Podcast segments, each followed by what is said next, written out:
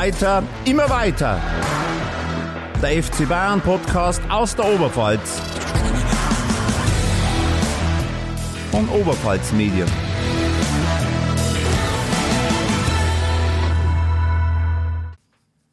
Dann wollen wir uns mal um die Person kümmern, die dieser Folge auch den Namen gegeben hat.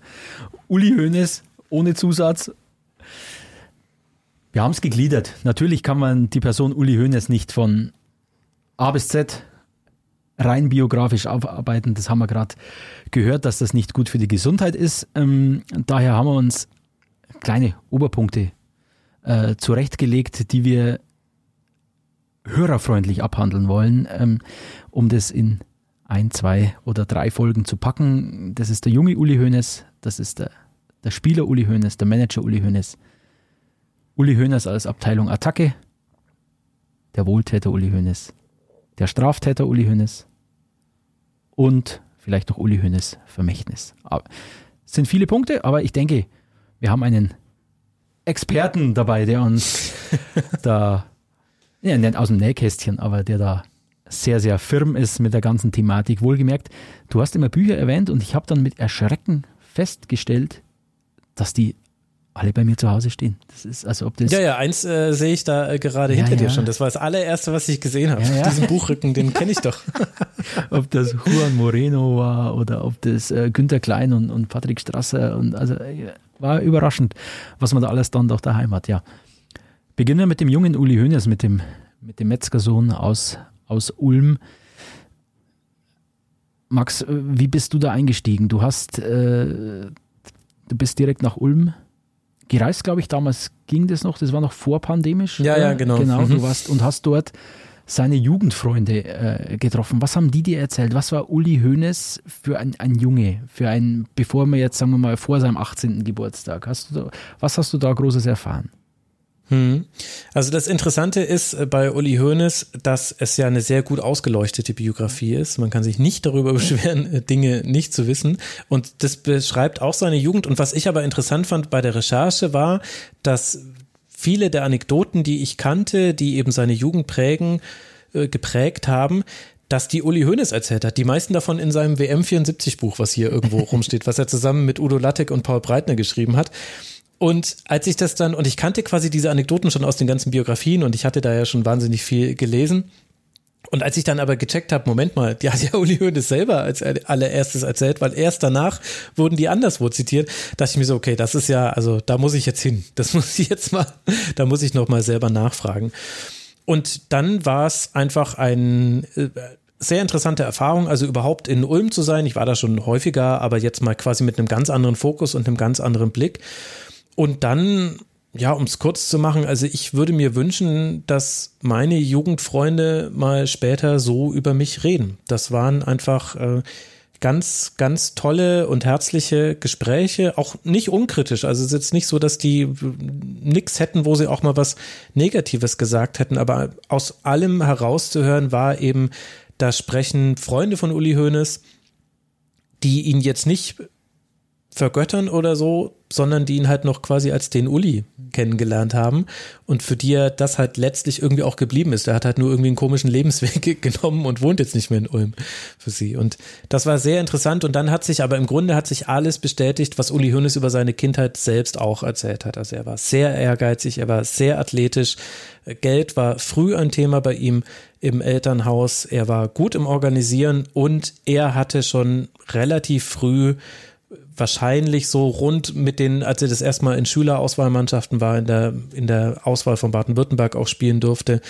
Ab dann hatte er so das Ziel, in den Profifußball zu kommen und hat dann, was ja wirklich ein roter Faden seines Lebens ist, dieses Ziel auch über alles andere gestellt und hat, also da gibt's natürlich auch viele Elemente, die habe ich dann im Podcast gar nicht erzählt, aber er hat äh, er hat nach allem, was man weiß und was er selber gesagt hat, ähm, hat er im Grunde damals schon gelebt, wie heute die Nachwuchsfußballer leben. Also ohne Alkohol, ohne Party machen, sehr viel Training, sehr viel, sehr viel Disziplin und Ehrgeiz.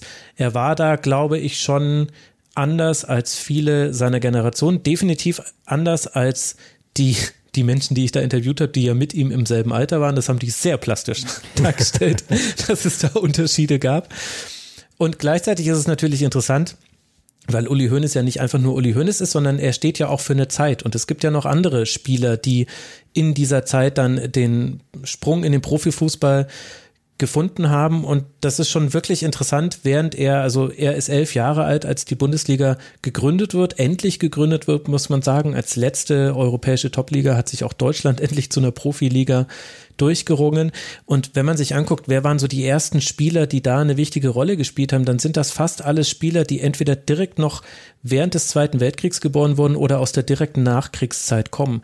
Die hatten einen komplett anderen Bezug zum Fußball. Die haben noch mit Schweinsblasen und mit Lumpen statt mit Bällen gespielt. Ein Ball zu haben war damals für die das größte Glück überhaupt. Und die haben auch den professionellen Fußball verstanden als Ausweg aus Armut und als das war quasi gar kein Job, sondern das war ein Riesenglück, dass man Geld verdienen kann mit etwas, was einem auch noch Spaß macht.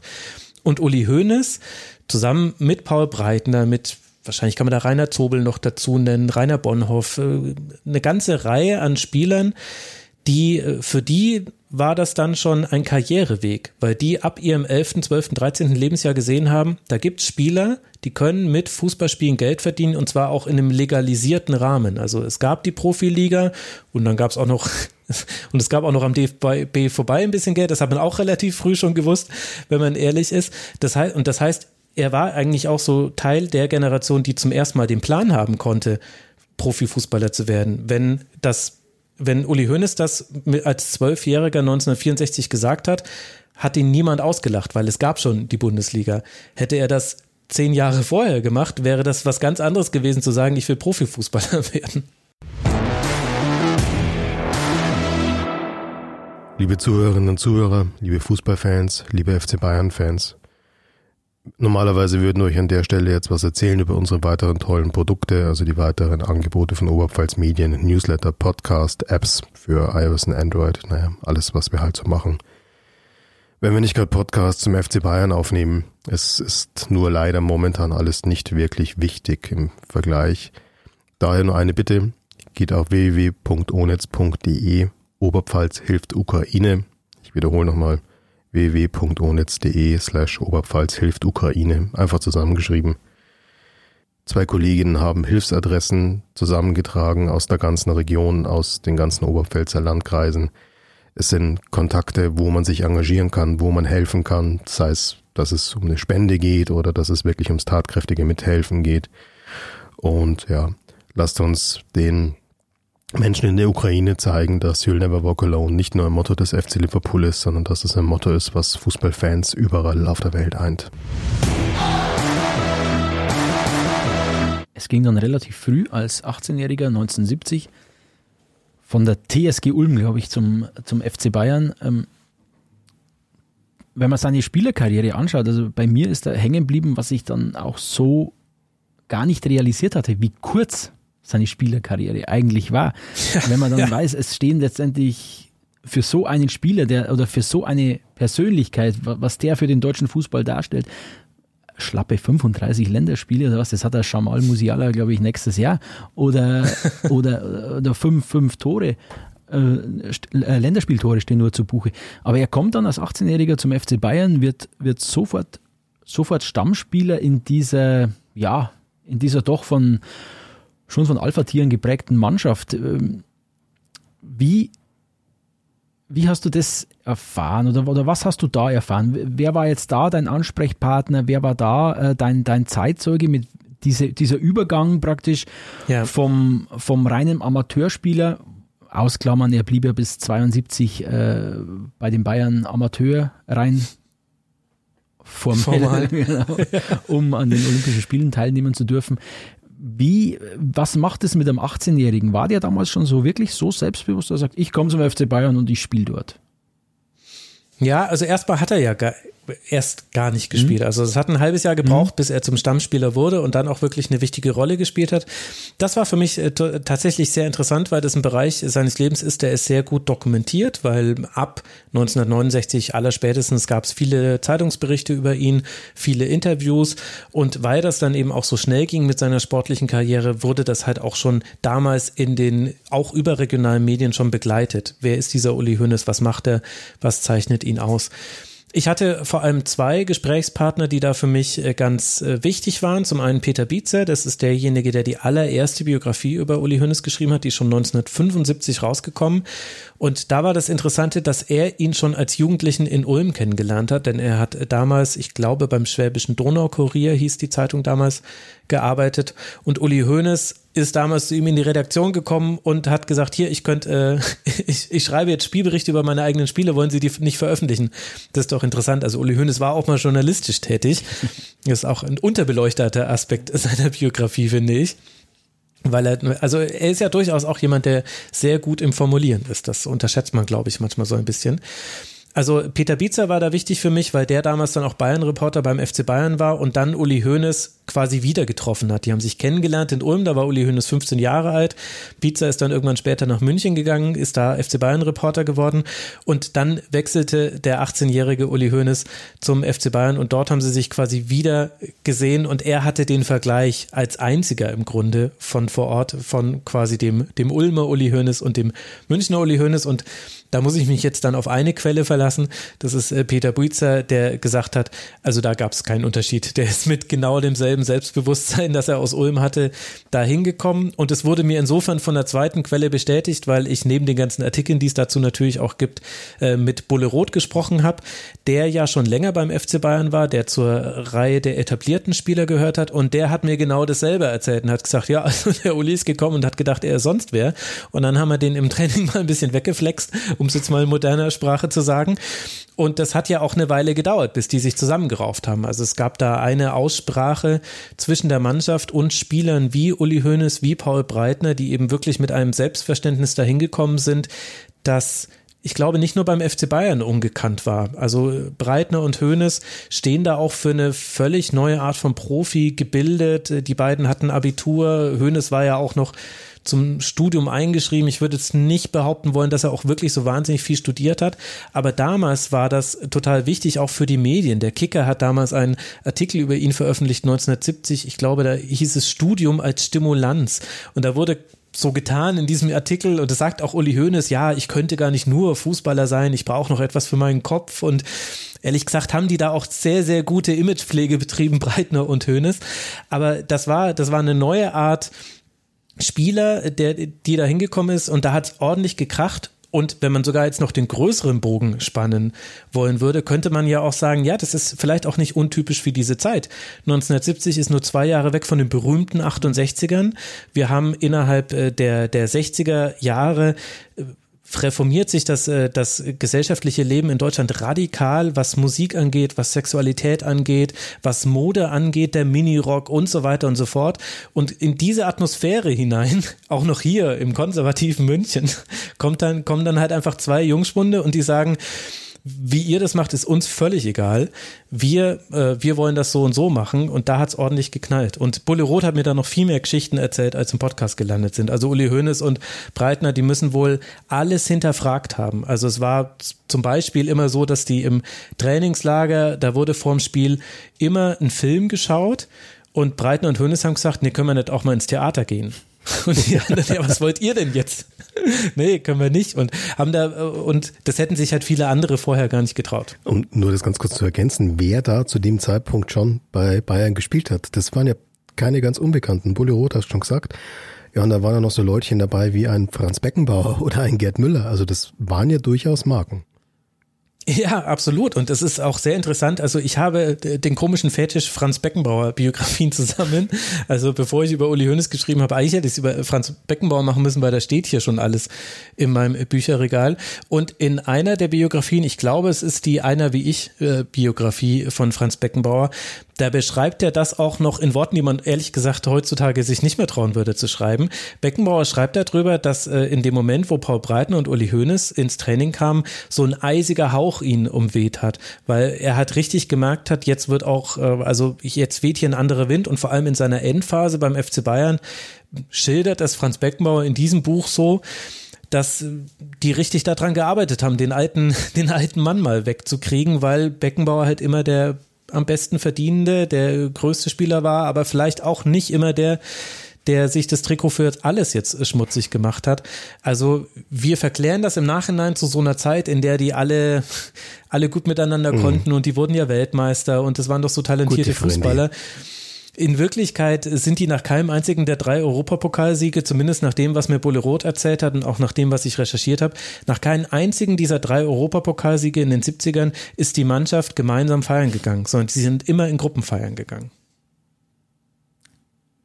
Und das sind zwei Szenen, die diesen schon fast übertriebenen Ehrgeiz von Uli Hoeneß äh, verdeutlichen. Du hast es im Vorgespräch angedeutet, Tom, das ist dieses das WM-Finale oder eigentlich das Spiel zuvor. Das, ja, genau. War das das äh, letzte gegen, Gruppenspiel das gegen Polen? Ganz komischer Modus. Genau, ganz cool. Könnte man mal wieder einführen. Ähm, nee, gegen Polen. Hönes äh, verschießt in diesem Spiel einen Elfmeter. Ähm, mhm. Ist dann im Finale gegen die Niederlande nicht fit, hat Fieber, will aber unbedingt spielen und verursacht eben, ja. verursacht eben diesen Elfmeter gleich nach ein paar 50 Sekunden für die Niederlande. Das Spiel wird noch gedreht. Man kennt diese ganze Geschichte. Und dann ist dann noch das Landesmeistercup-Finale 75 müsste es gewesen sein gegen Leeds United. Ähm, wo er sich dann letztendlich diese schwere Meniskusverletzung äh, zuzieht, aber mhm. das, sich das nicht eingestehen will, dass es nicht geht zu spielen, dass ich verletzt bin, ich kann jetzt eine Zeit lang nicht spielen oder dann zu früh wieder anfängt. Ist es dieser übertriebene Ehrgeiz, ähm, ja, Tom hat es so formuliert, ähm, die aus ihm auch eine tragische Figur hätten werden lassen können, wenn er nicht derart hm. überragende Mitspieler gehabt hätte? Ja, und noch die Managerkarriere danach, glaube ich, äh, die hat ja dann wesentlich seine Biografie geprägt. Also ich glaube, da kommen verschiedene Dinge zusammen und es ist nicht so ganz einfach, die voneinander zu trennen, weil dafür müsste man jetzt dann nochmal irgendwie 20 andere Leute aus dieser Generation befragen. Also zum einen hat Uli Hoeneß immer schon einen intrinsischen Ehrgeiz gehabt. Das haben wir ja schon besprochen, dass das auch in seiner Jugendzeit zu sehen war und er hat definitiv auch manchmal Spiele gemacht, in denen er eigentlich nicht spielfähig war. Zur Wahrheit gehört aber auch, dass das damals alles andere als untypisch mhm. war. Äh, Gerd Müller hat mal mit einem fehldiagnostizierten Wadenbeinbruch zwei Spiele gemacht. Warum nicht? ähm, warum nicht? Äh, und, und, und das zeigt ja auch schon, das äh, ist dann quasi ein weiterer Aspekt, der noch mit reinkommt. Die medizinische Versorgung von Fußballspielern damals, die war also mit heutigen Maßstaben katastrophal. Zum Teil gab es da nicht mal Ärzte, die mit dabei waren. Die Diagnose zum Beispiel von so einem, von so einem äh, Wadenbeinbruch auf dem Feld hat die damals äh, der Masseur gemacht äh, und die Bayern hatten dann noch einen mit dabei, der hatte noch eine Heilpraktika-Ausbildung und erst dann in München wurden sie dann oft erst vom Dr. Spannhofer, hieß er glaube ich, bin mir jetzt gerade nicht ganz sicher, ob ich den Namen richtig im Kopf habe, dann, äh, dann untersucht. Das heißt, das kommt auch noch mit dazu. Zum, also wenn ihr zum Beispiel eben diese Verletzung im Finale gegen Leeds ansprecht, das war ja nicht die Entscheidung von Uli Hoeneß, sich nicht operieren zu lassen danach, sondern es wurde ihm gesagt, ja, das wird schon. So wie ihm ja auch gesagt wurde, äh, die allererste Verletzung, die er hatte, die wurde ja, glaube ich, als äh, Leistenbruch äh, fehldiagnostiziert. Komme ich jetzt selber durcheinander mit seinen Verletzungen. Aber ähm, und dann hat er sich beim allerersten Sprint im Training, dann hat er sich nochmal, ist hochgesprungen, ist wieder gelandet und dann hat es richtig wehgetan im Meniskus und dann erst wurde er moder äh, operiert. Also sprich, das kam noch mit dazu. Ähm, und neben dem, dass das damals auch durchaus dem Zeitgeist entsprochen hat, hängt auch noch damit zusammen, dass Uli Hoeneß schon nicht nur quasi aus seinem eigenen Denken heraus leistungsbezogen denkt, sondern er hatte auch sehr früh schon Verträge, die entsprechend abgeschlossen waren. Und das war zum Beispiel eine Erkenntnis, die hatte ich vor Elf Leben nicht. Denn Elf Leben, äh, äh Entschuldigung, Uli Hoeneß wird zumindest in manchen Darstellungen sehr einfach gestrickt dargestellt, als jemand, der nur aufs Geld schaut, der damals auch nur Geld rausgepresst hat, äh, dem es nur darum ging. Und ja, Geld war ihm wichtig und er hat definitiv auch viele, zum Beispiel Sponsoring und Marketingaktivitäten gemacht.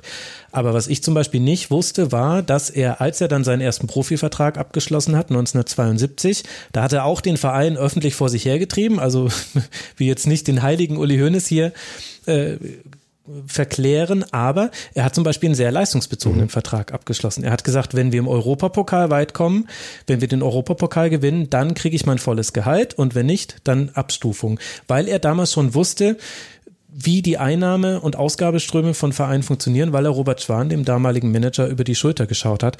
Und auch deshalb war es für ihn wichtig zu spielen. Und wenn man sich das dann im Detail anguckt, dann sieht man schon relativ eindeutig, egal wie verletzt Uli Hoeneß war, wenn es noch einen Titel zu gewinnen gab, egal ob Meisterschaft, DFB-Pokal oder Europapokal, dann hat er gespielt. Und in der Sekunde, in der dieser Titel weg war, dann hat er sich operieren lassen oder konnte erstmal ein paar Spiele nicht mehr spielen.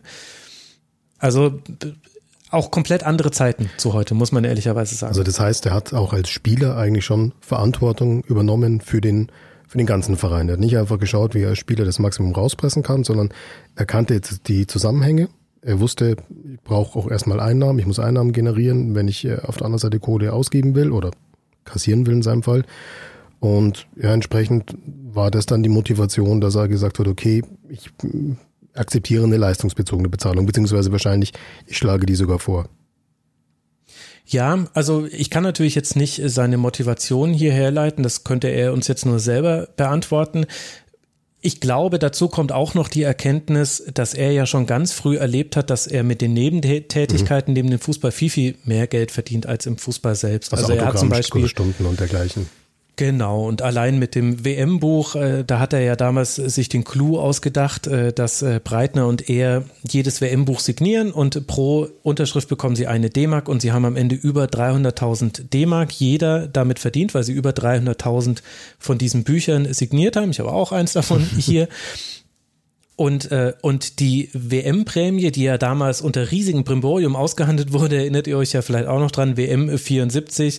Die Mannschaft möchte eine WM-Prämie vom DFB. Der DFB ist zu knauserig. Die Mannschaft überlegt ja sogar, das Turnier zu boykottieren. Das war ja also die WM-Prämie war ein Vielfaches geringer als diese 300.000 D-Mark, die Uli Hoeneß da verdient hat.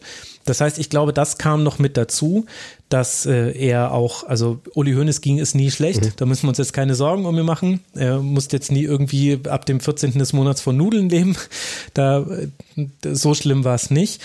Und gleichzeitig darf man auch nicht vergessen, dass der FC Bayern wirtschaftlich krass auf Kante genäht war und zwar bis ganz weit in die modernen Zeiten hinein. Also ich würde mal, ohne jetzt die Zahlen ganz genau im Kopf zu haben, würde ich mal vermuten, so mit 86, 87 geht's wahrscheinlich erstmals los. Dann gab's noch mal eine Verschlechterung Anfang der 90er und dann erst ab, ja, wahrscheinlich 99 äh, sowas ab dann war der FC Bayern wirklich wirtschaftlich so solide, dass er sich auch mal erlauben konnte, nicht den internationalen Wettbewerb äh, zu erreichen. Bis dahin war es wirklich spitz auf Knopf und das wurde damals auch ganz offen kommuniziert. Also da gibt es Kicker-Artikel aus dem Jahr 76, äh, da sagt dann einfach Neudecker, naja, also entweder wir werden jetzt Meister oder nächstes Jahr werden halt vier Spieler verkauft, weil wir können es uns dann nicht leisten.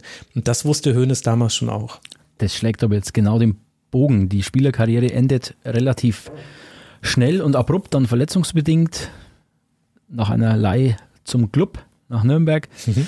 ähm, für den er ganze elf Spiele absolviert hat, aber im Frühjahr 79 war Schluss und dann wird er sofort, ich glaube 1. Mai war es Datum, 1. Mai 79, ähm, jüngster Manager in der Bundesliga-Geschichte und für mich war eigentlich spannend, dass die Bayern eigentlich Rudi Assauer wollten. Stell dir das mal vor, Rudi Assauer. Rudi Assauer an ne? Manager beim FC Bayern. Das wäre auch, wär auch spannend geworden.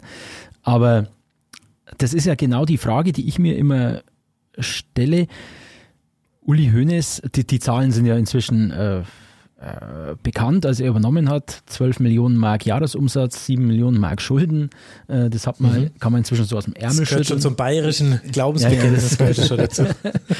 Und da war für mich einerseits das Buch von Hans Woller ähm, über Gerd Müller oder wie das äh, große Geld in den Fußball kam, eine Erleuchtung. Aus deiner Einschätzung kurz, war es allein diese, dieser Fokus auf die Amerikanisierung des, des, des Merchandise? Oder wie hat Uli Hoeneß es geschafft, die Bayern finanziell, auch wenn sie noch eine Zeit lang auf Kante genäht waren, äh, finanziell auf, auf andere Füße zu stellen, das Ganze zu modernisieren? Also Uli Hoeneß sagt ja immer, dass der Verkauf von Karl-Heinz Rummenigge das war, was den Verein saniert hat und das stimmt auch, wenn man sich die reinen Zahlen anguckt. Allerdings wusste er ja noch nicht im Jahr 79, als es da diese Steuerprobleme gab, konnte er ja noch nicht ahnen, dass er so mal den Verein äh, sanieren würde. Das heißt, wenn man genauer hinguckt, dann waren es schon viele viele Stellschrauben, die er gedreht hat. Die allererste davon, das ist auch eine, die hat Hans Woller dankenswerterweise sehr gut nachrecherchiert. Die allererste Stellschraube war erstmal die Finanzbehörden dazu zu überzeugen, dass man das nicht in einem Schlag zurückzahlen muss. Das war nämlich nicht von Anfang an klar.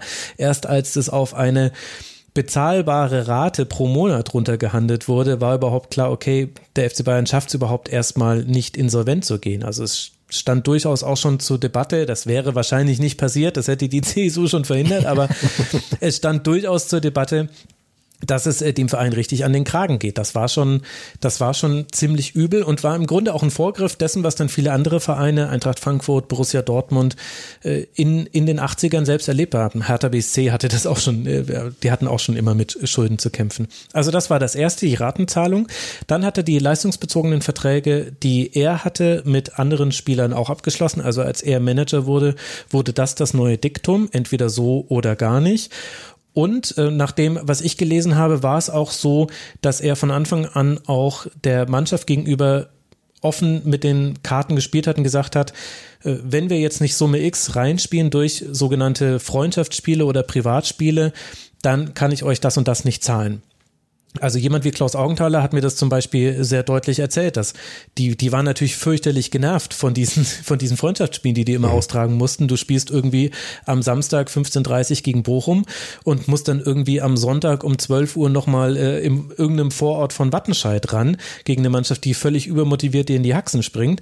Aber das musste halt damals sein, weil Uli Hoeneß gesagt hat, wir brauchen dieses Geld. Und die Spieler haben damals auch mitgezogen, weil sie das auch, glaube ich, selber erkannt haben. Und ehrlich gesagt, damals gab es ja auch also das war kein Schlaraffenland. Es war nicht so, dass man damals zu einem FC Bayern hätte wechseln können, wo es besser gewesen wäre, sondern so war halt der Fußball damals auch einfach.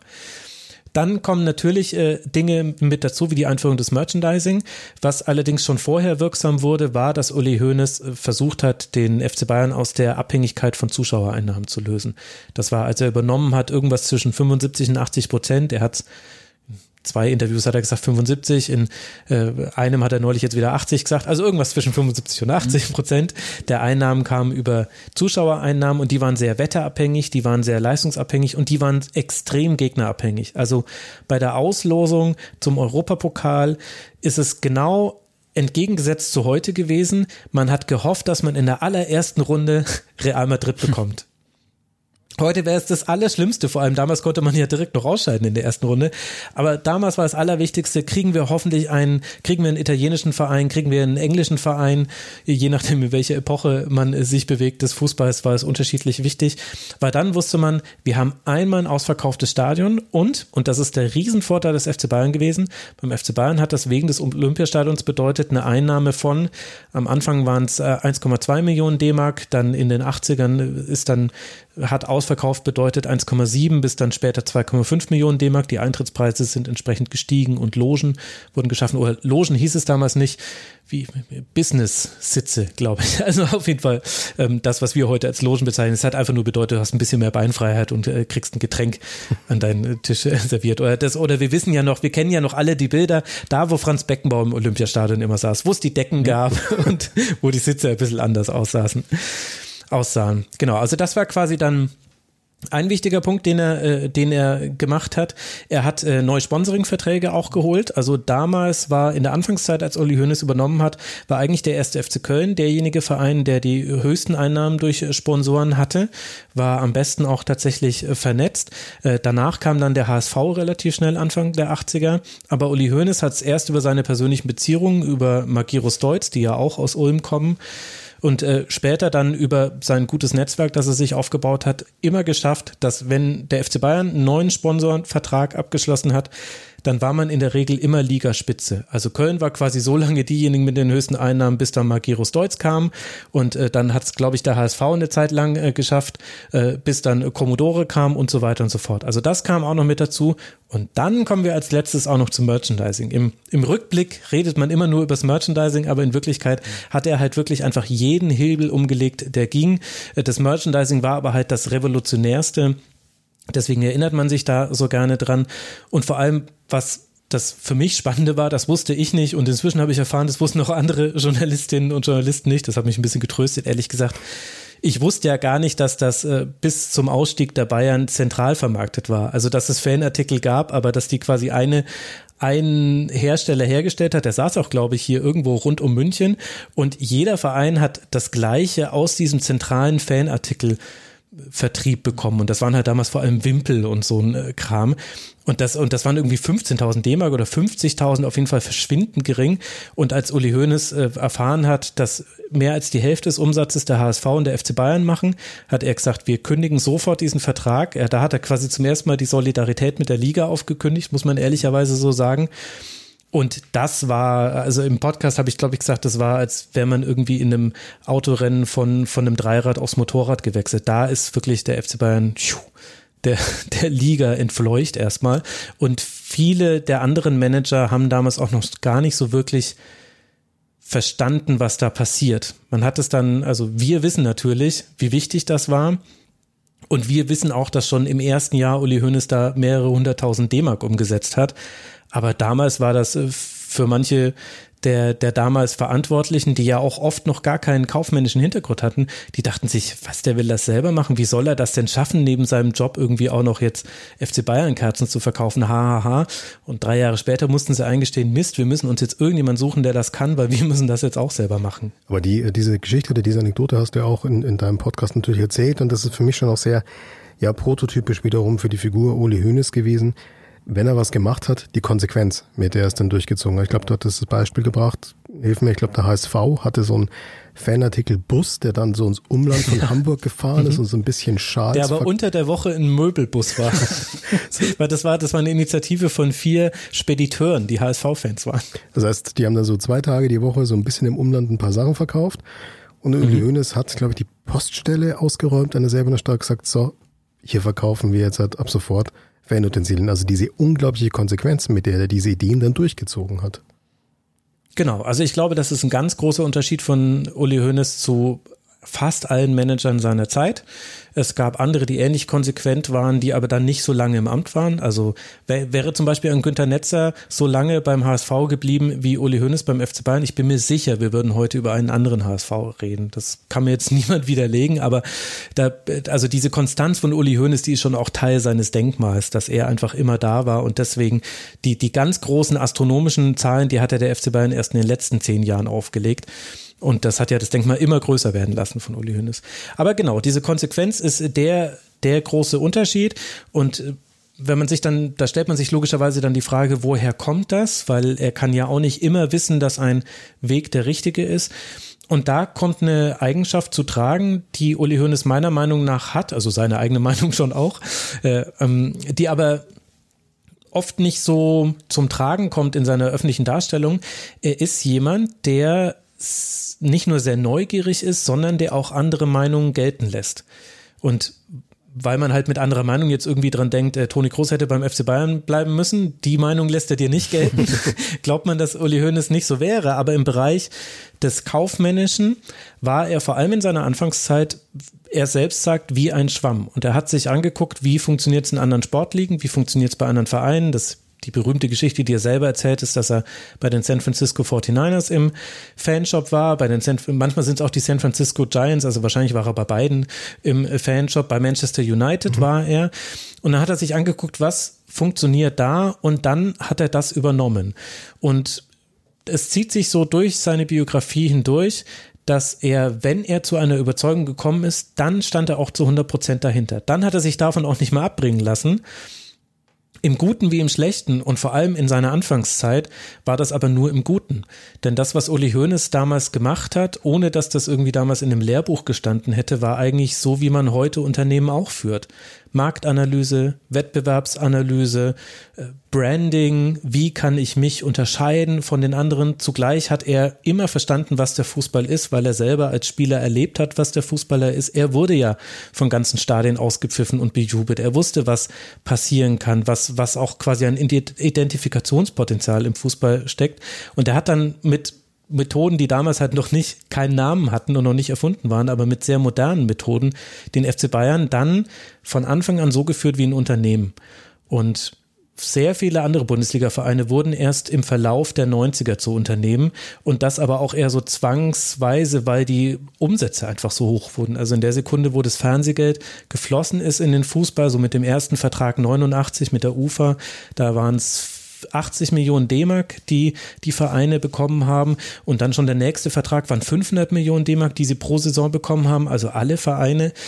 Das hat bei anderen Vereinen wie, ja, ich möchte jetzt nicht zu nahe treten, aber wie Karlsruhe, wie Kaiserslautern, wie, na, der HSV war schon weiter. Hertha ist da ein Beispiel, die waren jetzt gar nicht immer in der ersten Liga. Ähm, das hat dazu geführt, dass die auch zu Unternehmen werden mussten. Und es gab nur ganz wenige Vereine, die schon in den 80ern wie Unternehmen geführt wurden. Dazu hat der FC Bayern gehört, dazu hat der HSV gehört, dazu hat Werder Bremen gehört. Die berühmte Kommerzialisierung des FC Bayern München. Eindrucksvoll geschildert, oder? Kann man das so auf den Punkt bringen?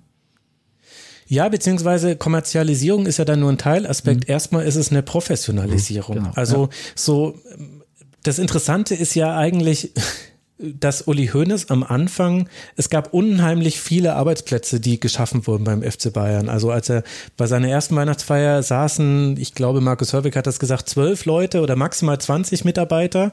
Und schon Ende, Ende des ersten Jahrzehnts seiner Arbeit, also von 79 bis 89, sind da ganz sicherlich schon an die 100 gesessen, ohne dass man so genaue Zahlen weiß, weil das haben sie auch immer nicht so gerne nach außen hin gesagt. Das heißt, es gab sehr viele Stellen zu besetzen und dann ist die Frage, wie macht man denn das? Heute würde man Headhunter ansetzen, würde irgendwelche, irgendwelche Jobsuchmaschinen anschaffen, anwerfen. Und Uli Hoeneß hat das halt ehrlicherweise damals genauso gemacht, wie er es heute macht. Er hat Leute genommen, die er kannte oder die ihm von jemandem empfohlen wurden, die er kannte. Ähm, und dann hat er aber nur diese, diese Menschen hat er aber nur genommen, wenn er wirklich niemand anders gefunden hat. Also sprich, wer sind irgendwie die ersten Spiele, die zum FC Bayern kommen? Das sind, äh, das sind Leute, die hat er in Nürnberg kennengelernt. Da hat er den Torhüter äh, mitgebracht. Er hat den Masseur aus Nürnberg mitgebracht. Er wollte den halben VfB Stuttgart leer kaufen. Da hat sich Gerd Meyer Vorfelder total drüber aufgeregt. Also äh, Physiotherapeuten oder damals Masseure hieß es noch und so weiter.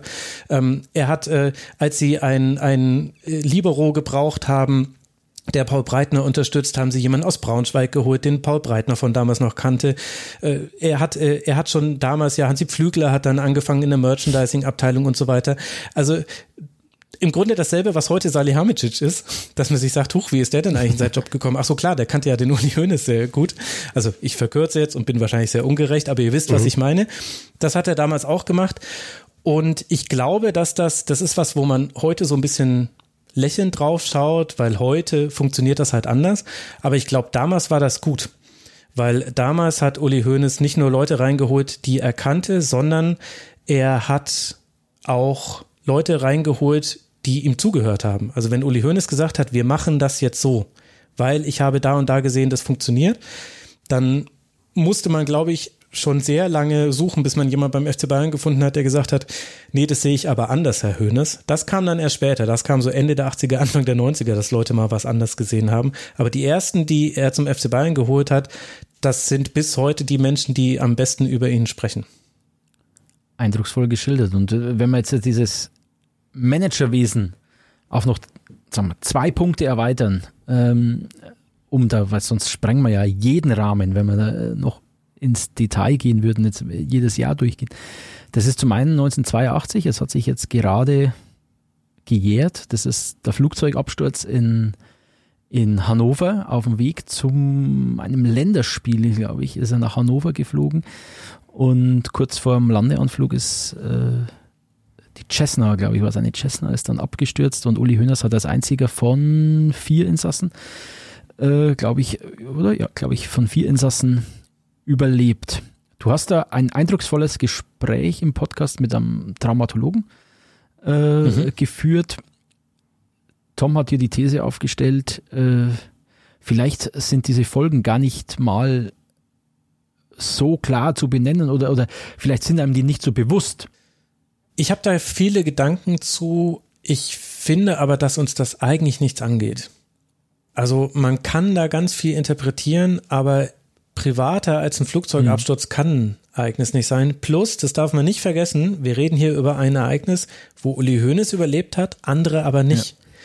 Und das habe ich übrigens auch im Nachgang von Elf Leben erfahren. Bei mir hat sich jemand gemeldet, der in der Verwandtschaft von einem derjenigen ist, der da ums Leben gekommen ist. Und da war ich sehr froh, ehrlicherweise für manche Formulierungen, die ich äh, gewählt hatte im Podcast, weil mir da auch zurückgespielt wurde, nee, das, ich konnte das anhören und das war nicht schlimm mhm. für mich, es war eher interessant und danke, wie du es aufgearbeitet hast. Aber äh, da, da war ich, also das ist wirklich eine Gratwanderung. Ich finde, ich finde, man kann das wiedergeben, was Uli Hoeneß da gesagt hat, weil da hat er sich mal dazu entschieden, das offen zu legen und alles andere geht nur ihn und seine Familie etwas an. Und er hat ehrlicherweise ziemlich widersprüchliche Dinge dazu gesagt, was aber vielleicht auch gar nicht so untypisch ist für jemanden, der halt 50 Jahre lang Interviews gegeben hat.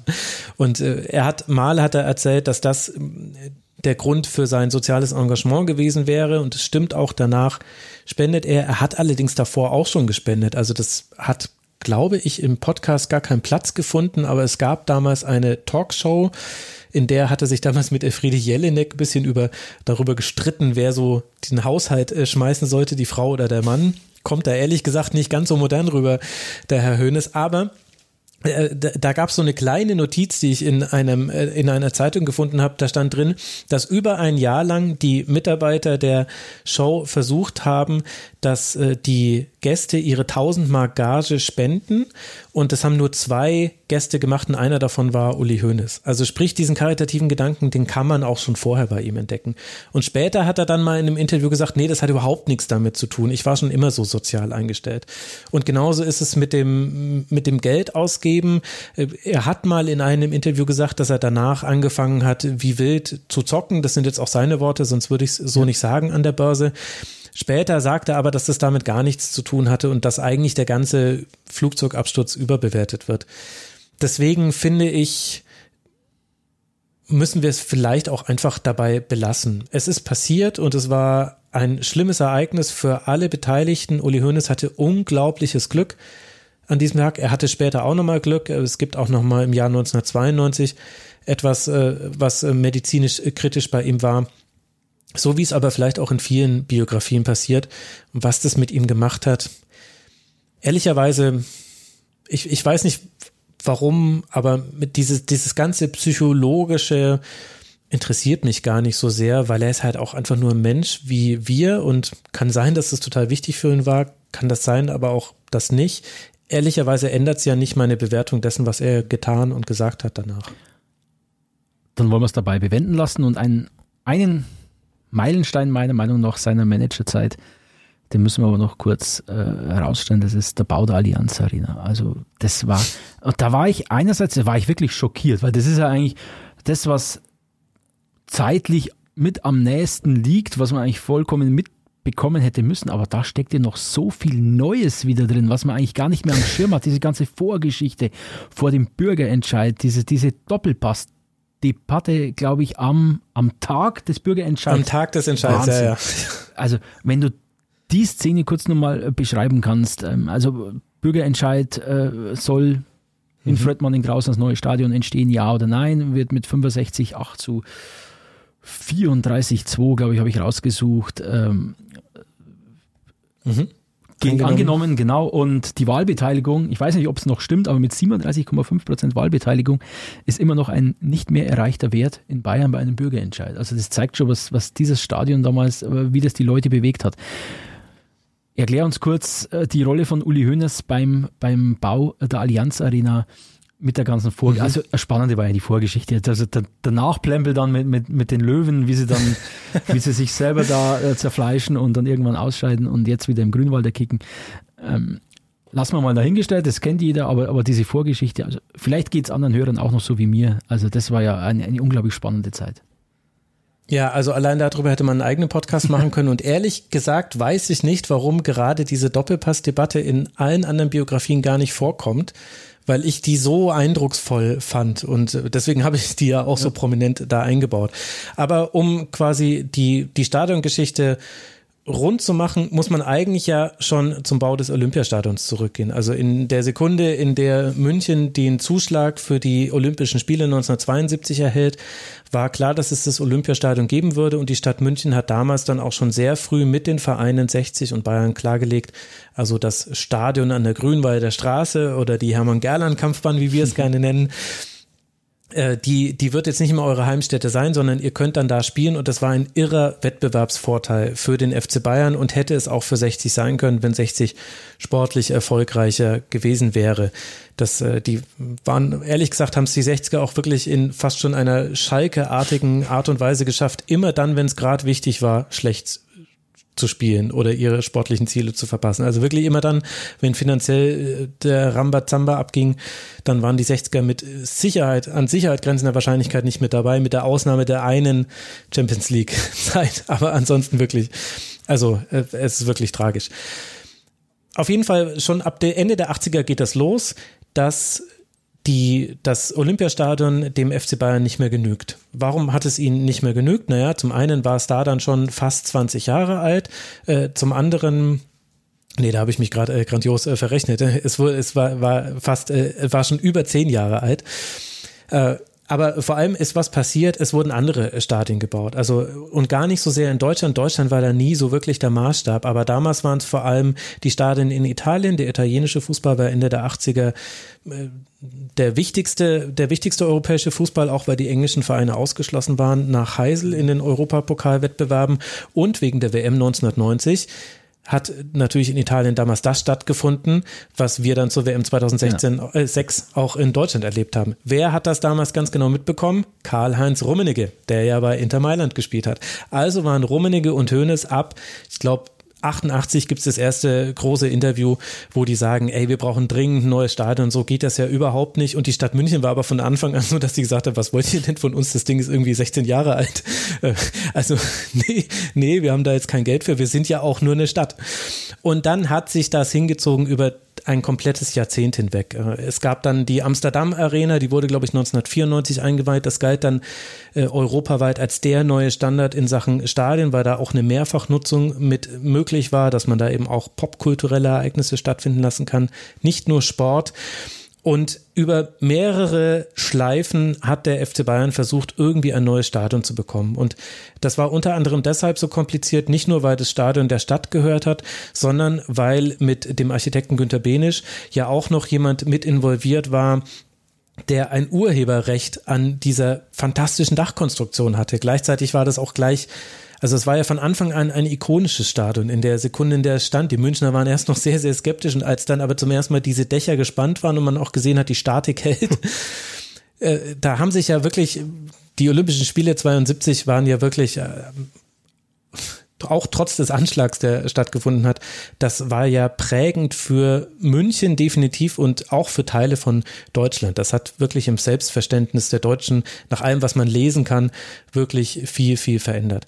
Das heißt, es war eine unheimlich zähe Debatte und es ging, mal hieß es, wir bauen jetzt was Neues, wir bauen was auf einem Grundstück, das dem Land gehört. Da wurde dann immer hier so äh, ein Campus äh, der Technischen Universität wurde da immer genannt. Mal hieß es, wir ziehen vor die Tore von München und wenn das 100 Kilometer von hier entfernt ist, das waren aber eher so Drohgebärden. Mal hieß es, wir wollen das Olympiastadion umbauen. Dann hat man festgestellt, ach, jetzt haben wir in dem Entwurf sieht man ja gar nicht von allen Plätzen aus die Tore, wo man sich auch denkt, meine Güte, Leute, was habt ihr denn damals gemacht? Und am Ende war es aber dann aus verschiedenen Gründen so, dass mit dem WM-Zuschlag 2006 mhm ab dann war klar, entweder ihr habt dann ein neues Stadion, dann kriegt ihr das Eröffnungsspiel oder halt nicht. Und ich glaube, sie hätten trotzdem Spiele bekommen, weil Franz Beckenbauer hat ja keine so kleine Rolle gespielt im WM-OK. Aber das war quasi die Pistole auf der Brust, die dann alle, auch politischen Entscheidungsträger dazu gebracht hat. Wir wollen ein neues Stadion. Und dann hat es dann auch dazu geführt, dass sich Menschen, die sich sonst gegenüberstanden, nämlich Christian Ute zum Beispiel und Uli Hoeneß, die sich immer sehr uneins waren. Auf einmal haben sie für dasselbe Ziel gekämpft, nämlich ein neues Stadion in Fröttmanning neben dem Klärwerk. Und dann gab es eben diesen Bürgerentscheid und das war damals hoch umstritten. Also den Bürgerentscheid, den wollten ja nicht äh, Ude und Hoeneß, sondern der wurde von Gegnern dieses Neubaus ins Leben gerufen aus ganz unterschiedlichen Gründen. Und ähm, das war nicht so ganz klar, ob das klappen würde, ob der FC Bayern auch 1860, ob die ihr Stadion bekommen würden. Und dann gipfelte das alles eben in dem Bürgerentscheid an diesem Sonntag bei dem dann auch eben ein Doppelpass stattgefunden hat, in dem nicht nur Uli Hoeneß zu Gast war, sondern die damals, äh, ich glaube, sie war die Landtagsfraktionschefin, obwohl sie dann und später ist in den Stadtrat gekommen, äh, ein halbes Jahr später, ähm, der Grünen, die es mag einen nicht überraschen, äh, sie war gar nicht gegen das Stadion, sondern sie hat einfach nur ein paar Fragen gehabt. Nämlich unter anderem die Frage, wie viel soll denn das kosten und was machen wir denn, wenn es mehr kostet? Das war ehrlicherweise eigentlich nur alles, was sie gesagt hat. Sie hat nur gesagt, können wir bitte reinschreiben, das Stadion wird nur so viel kosten und wenn es mehr kostet, dann tragen es die Vereine. Das war im Grunde eigentlich alles das, was sie haben wollte. Das hat schon gereicht, um Uli Hoeneß sehr wütend zu lassen und es war, war wirklich eindrucksvoll, wie er da ehrlicherweise über sie drüber gerauscht ist in dieser Veranstaltung. Äh, da waren, da waren auch, glaube ich, viele Aspekte mit dabei, die auch für so ein gewisses Frauenbild äh, sprechen, das es damals eben einfach gab. Also, dass ich, ich drösel das ja nochmal auf in dieser Folge von Elf Leben. Und äh, ich glaube, also, also ich, wie gesagt, ich verstehe nicht so ganz, warum das eigentlich bis heute in der Biografie von Uli Hoeneß gar nicht so häufig erwähnt wird, weil man da wirklich viel drüber lernen kann, wie Uli Hoeneß ist, wenn man ihn als äh, jetzt in Anführungszeichen Gegner in einer Debatte hat, dann wird's auch mal persönlich. Aber du hast ja auch geschildert, äh, wenn ich es richtig im Hinterkopf habe, dass er dann später nochmal Kontakt hatte zu dieser äh, grünen Politikerin ja. und da freundlich und positiv war und sich da nichts angestaut hatte und das ja eher so als anscheinend als Wettstreit identifiziert hatte, wo er halt das bessere Ende für sich hatte, aber da war anscheinend nichts Persönliches. Ja, und das finde ich macht ja ehrlicherweise finde ich äh, fast noch äh, schlimmer, muss man äh, sagen. Also Lydia Dietrich ist übrigens die Grünpolitikerin, über die wir da die ganze Zeit sprechen, die wirklich mir da auch ein sehr interessantes Interview zugegeben hat. Nee, die haben sich eben im Doppelpass wirklich sehr, sehr hart argumentativ miteinander abgearbeitet. Und ehrlich gesagt hatte auch Karl-Heinz Wildmoser, der war noch zugeschaltet, der hatte genau auch noch in derselben, in derselben Art und Weise draufgehauen. Das habe ich dann nur weggelassen, weil äh, ging ja um Uli Hoeneß in, in dem Podcast. Und abends dann beim Bürgerentscheid haben sie sich getroffen und da hat er hier auf die Schulter geklopft und hat gesagt, Mensch, das hast du gut gemacht heute. Dabei haben die sich vorher nie geduzt, sie kannten sich nicht. Und äh, ehrlicherweise muss ich sagen, das ist fast so die Episode, wo mir Uli Hoeneß, also mir persönlich am unsympathischsten war, weil er da aus einer Position der Stärke heraus äh, jemanden fast schon öffentlich äh, dem, gedemütigt hat, mit auch zum Teil sehr mm, populistischen Methoden. Und normalerweise ist Uli Hoeneß jemand, der aus der Position der Stärke heraus nicht nach unten tritt. Das äh, macht er nur, wenn, also er macht, macht das eher auf Augenhöhe. Es gibt ein paar Ausnahmen, aber die sind tatsächlich selten. Und das ist eigentlich so das, wo am eindeutigsten klar ist, da hat er wahrscheinlich aus Panik, dass das nicht klappt. Also es ist erklärbar, aber da ist er meiner Meinung nach wirklich übers Ziel hinausgeschossen. Und ich war aber dann selbst total erleichtert und deswegen habe ich es auch in den Podcast reingepackt, dass Lydia Dietrich wiederum gesagt hat, ach, das ist, das war halt einfach so damals und äh, ja klar, damals war das schon krass, aber äh, ich wusste ja, wie das läuft, ich wusste, worauf ich mich einlasse und da, äh, das war dann schön zu sehen, dass, äh, dass sie damit auch so professionell umgehen konnte. Ja gut, das war natürlich auch von seiner Seite dieses Preaching to the Choir, also in einer Fußballsendung mit lauter Fußballfans um sich rum für ein Fußballstadion Position zu ziehen, äh, Position zu beziehen. Ich sag mal so, das ist jetzt nicht die schwierigere der beiden Positionen, aber gut. Absolut, aber, aber er hat halt dabei halt schon wirklich Methoden angewandt, die würde er heute bei jedem anderen verurteilen, wenn er es mhm. machen würde. Also er hat halt zum Beispiel einfach in dieser Sendung gesagt, was war es? Ich glaube 140 Millionen D-Mark. So viel wird dieses äh, Stadion kosten, maximal 200, hat er gesagt. Und waren halt dann über 200 Millionen Euro, die es gekostet hat. Also ähm, hat sich da schon wirklich weit aus dem Fenster gelehnt, aber ehrlich gesagt war es halt allen egal, weil die allgemeine Stimmung war ja auch eher so, dass man das Stadion wollte. Es hat auch niemanden so wirklich interessiert, wie viel dann die Stadt gezahlt hat. Und die Stadt hat viel gezahlt. Und natürlich hat die Stadt München auch etwas zurückbekommen durch den FC Bayern. Das möchte ja niemand bestreiten. Aber es ist schon interessant, dass in diesem Bereich dann so viel Geld ausgegeben werden kann, ohne dass es einen interessiert und hätte sich irgendjemand hingestellt und hätte gesagt, hier, wir wollen jetzt für 100 Millionen D-Mark die Schulen in München neu ausstatten, dann hätten alle gesagt, ey, die Overhead-Projektoren wollen wir aber sehen, sind die vergoldet oder was spinnt ihr? Macht mal 10 Millionen draus. Also ist schon, der Fußball ist schon witzig.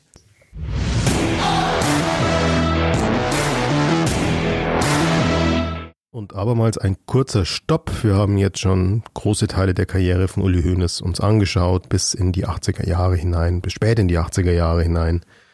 Aber wer sich ein bisschen mit Uli Hoeneß beschäftigt hat, der weiß, da kommt jetzt noch einiges. Da kommt die komplette Abteilung Attacke, da kommt der komplette Steuerprozess und da kommt nicht zuletzt auch der Wohltäter Uli Hoeneß, weil es gibt kaum einen Spieler, der ein schlechtes Wort bei ihm verliert. Bleibt gespannt, bleibt dran. Servus.